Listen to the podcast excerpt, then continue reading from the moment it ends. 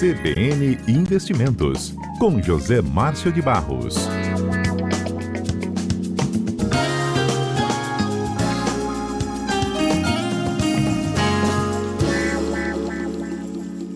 José Márcio de Barros, boa tarde, bem-vindo. Olá, boa tarde, Johnny, boa tarde aos ouvintes da CBN, obrigado. José Márcio, estava vendo aqui o seu, tema, seu tema de hoje, confesso que eu fiquei confuso e falei, que bom que ele vai explicar para a gente, né? O, Vamos lá. O ano passado terminou com a inflação abaixo da meta, que era prevista pelo governo. Mas, no mês de dezembro, o IPCA ficou quase o dobro do mês anterior, de novembro. Isso indica alguma coisa para a gente? É um mês atípico? Isso já era esperado? Isso, vamos lá, vamos, vamos destrinchar isso aí, já que você não entendeu, foi bom você ter essa dúvida aí. Ontem, o IBGE divulgou o IPCA de dezembro, né? Esse IPCA de dezembro, que veio em 0,56, ele veio, assim, um pouco acima das expectativas do mercado, o mercado esperava aí um IPCA de 0,49, né? É, ele veio acima realmente e foi, como você falou, né, o dobro do indicador do mês anterior, ou seja, em novembro a inflação tinha ficado em 0,28. Né? Esse, esse índice de 0,56 de dezembro, né, ele foi o menor, Dione, da, desde 2018 que a gente não tinha um dezembro com uma inflação tão controlada assim, né? é, para não dizer que não estava controlada, em dezembro do ano anterior, ela tinha sido 0,62. Então, ela foi assim, um pouco só acima do 0,56 agora, né? A gente tem que lembrar o nosso ouvinte, isso que você falou aí, né? Já começar lembrando deles que a meta de inflação né, para o ano de 2023 foi de 3,25. Só que tem uma margem, uma tolerância né, de 1,5% para mais ou para menos. Né? Então, quando você pega o índice anualizado, que ficou em 4,62, ele ficou ainda dentro do teto da meta, ou seja, o teto da meta é 4,75, entendeu, Johnny? Uhum. Então, 4,62, obviamente, que está abaixo dos 4,75, então a inflação ficou não nos 3,25, obviamente, mas ficou dentro do que a gente chama de intervalo lá de, de de tolerância, né? Dentro do teto da meta. E aí, comentando um pouquinho mais, destrinchando aí o que, que foi o indicador, o índice, os itens que a gente chama de monitorados e administrados, né? Que são, só explicando para o nosso ouvinte, são aqueles itens que, tem, que são ou regulados por contrato ou por órgãos públicos, né? E esses itens, eles respondem menos à lei de oferta e procura. Então, só esses itens, por isso que a gente fala inflação, é uma média dos preços, é uma média da alta dos preços. Só esses itens que são considerados administrados ou monitorados, eles subiram no ano de uh, 2023 9,12%. Então, quando a gente fala aí inflação de 4,62 e um item, o item administrado, né, subir de 9,12, o que, que são itens é, que são considerados monitorados ou administrados? Né? Só a título de informação. Nós estamos falando da gasolina. A gasolina subiu em 23, 12%. Emplacamento e licenciamento de veículos, 21%. Plano de saúde, alguns deles subiram 12, outros 15%. Né? Passagem aérea, acho que foi o item talvez que mais subiu ano passado, 47%.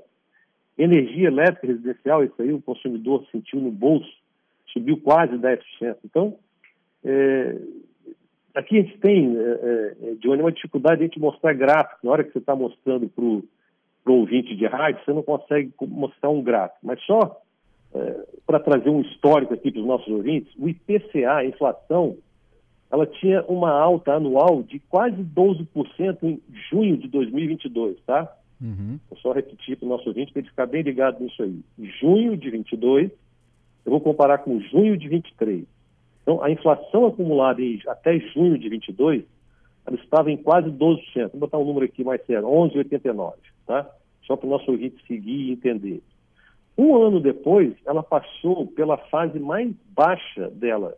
Em junho de 23, ela estava 3,16, tá? Bem diferente. Então, ela saiu do patamar elevadíssimo, que era aquele dragão, quem tinha medo, estava descontrolado, preço de alimentos subindo, né? e veio para junho de 23 né, uh, em 3,12. O IPCA, você ter uma ideia, o IPCA de 22, de, de, de, do ano de 2022, fechado, ficou acumulado em 5,79. Então ali ele começa, Johnny, uma queda, né? Ele sai de 12,89 lá em junho de 22, vai descendo, descendo, terminou o ano de 2022 em 5,79, né? Então ele teve uma, uma que a gente chama de uma espiral só deflacionária, ou seja, ele vai caindo, caindo, caindo, caindo, e atualmente a gente está nos 4,62. Agora... Voltando ao nosso índice do mês isso tem anterior, a ver, né? Isso tem a ver com o consumo, o José Márcio, ou não necessariamente só o consumo aí? Porque... Ele tem a ver com o consumo, mas principalmente, eh, Johnny, qual o remédio que se dá eh, ao paciente, na verdade, quando você fala em economia, quando você quer controlar o consumo, você aumenta a taxa de juros. Então, é o consumo realmente, você está com razão, mas por quê? Porque houve uma inibição à tomada de juros tomada de empréstimo bancário, endividamento, entendeu? Uhum. Exatamente isso aí. Você não teve consumo porque você teve uma inibição, você aumentou, o remédio que se usa aí é aumento da taxa de juros.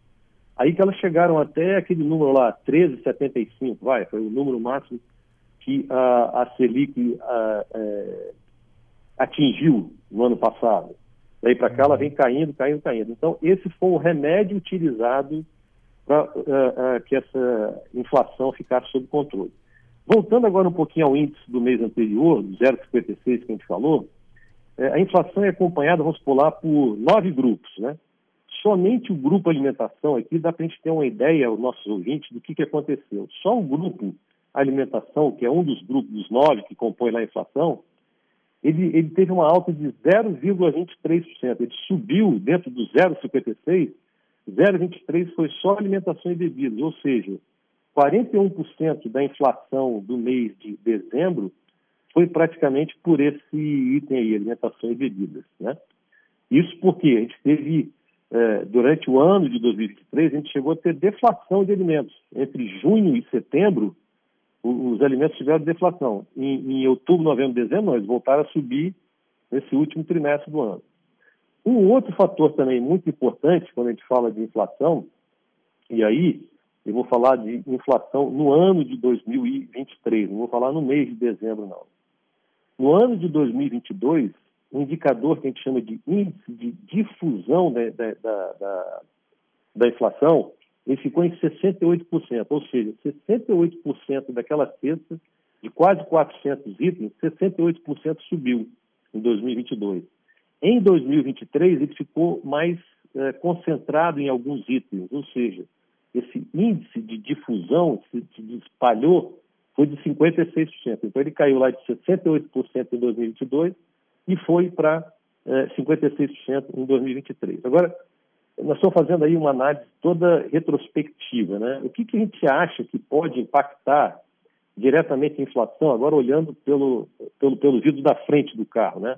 Não que ficou para trás, mas o que está por vir. O que, a gente precisa ficar atento aí para 2024, que pode impactar diretamente aí na, na inflação? A gente viu aí a Argentina passando um perrengue danado só, um mês de inflação na Argentina deu 25%. Então, o que, que nós, brasileiros, temos que olhar? Primeiro, é um fator que influencia muito na safra e mais diretamente no preço dos alimentos, que é o fenômeno, o fenômeno El Niño, né? O que está acontecendo? Ele está destruindo plantações e quebrando algumas, algumas safras que nós temos, principalmente lá no sul do país. Uma hora é com chuva, uma hora é com seca.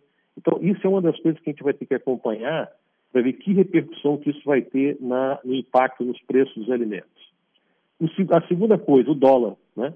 O dólar ele pode impactar diretamente o preço dos, dos combustíveis, está diretamente ligado ao dólar. Então, se tiver alta do dólar, automaticamente vai ter alta do preço dos combustíveis. E por terceiro e último, e esse é mais difícil da gente prever, é, são as guerras no exterior. Né? Ontem, por exemplo, é, só para dar um exemplo mais é, concreto, mais real e mais próximo, ontem os Estados Unidos, junto com a, com a, com a, com a Inglaterra, né, com o Reino Unido lá, eles atacaram posições no, no Irã. Então, só isso aí já fez hoje o preço do petróleo no mercado spot uh, subir, aumentou. Né? Então, a gente tem que acompanhar esses três itens que eu falei agora: o fenômeno El Ninho, o dólar e a guerra é, no exterior. E, como a gente está olhando para frente, vamos falar um pouquinho da expectativa do mercado para a inflação em 2024. Então, o mercado todo, a pesquisa Foco já indica aí, de que uhum. espera-se de que uh, a gente vai ter uma, uma inflação em torno de 3,9%, 4% em 2024. Né? Embora lá a meta do Banco Central ele diga que vai perseguir 3%. Então, fatalmente, vai estar fora da, da meta, mas dentro daquele número que a gente chama de, de da, da, do intervalo de, de, de, tolerância que tem. Agora, Johnny, uma, uma curiosidade, né? Depois de, de, de, dois anos que a gente está com inflação e acima da meta, todo ano o, o presidente do Banco, do, do Banco Central, Roberto Campos, ele tem que escrever uma carta né, para o presidente do Conselho Monetário Nacional, que é o Fernando Haddad, ministro da Fazenda, dando as explicações, as razões pelas quais o IPCA ficou fora aí da, da banda delimitada. Né?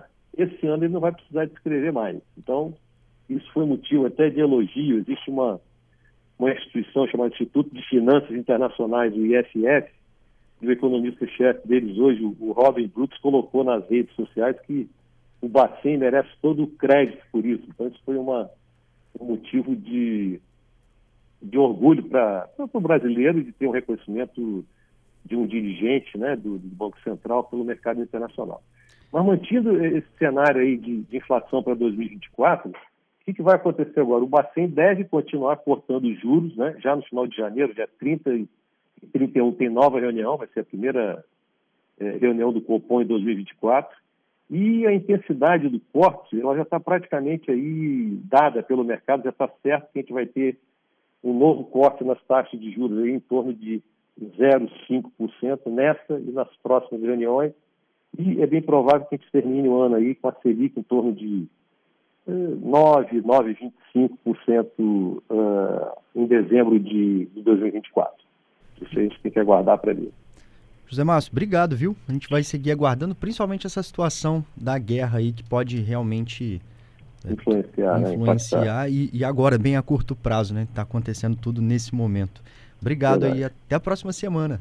Tá bom, uma boa tarde, bom final de semana a você, aos ouvintes, até a semana que vem. Até boa semana tarde. que vem.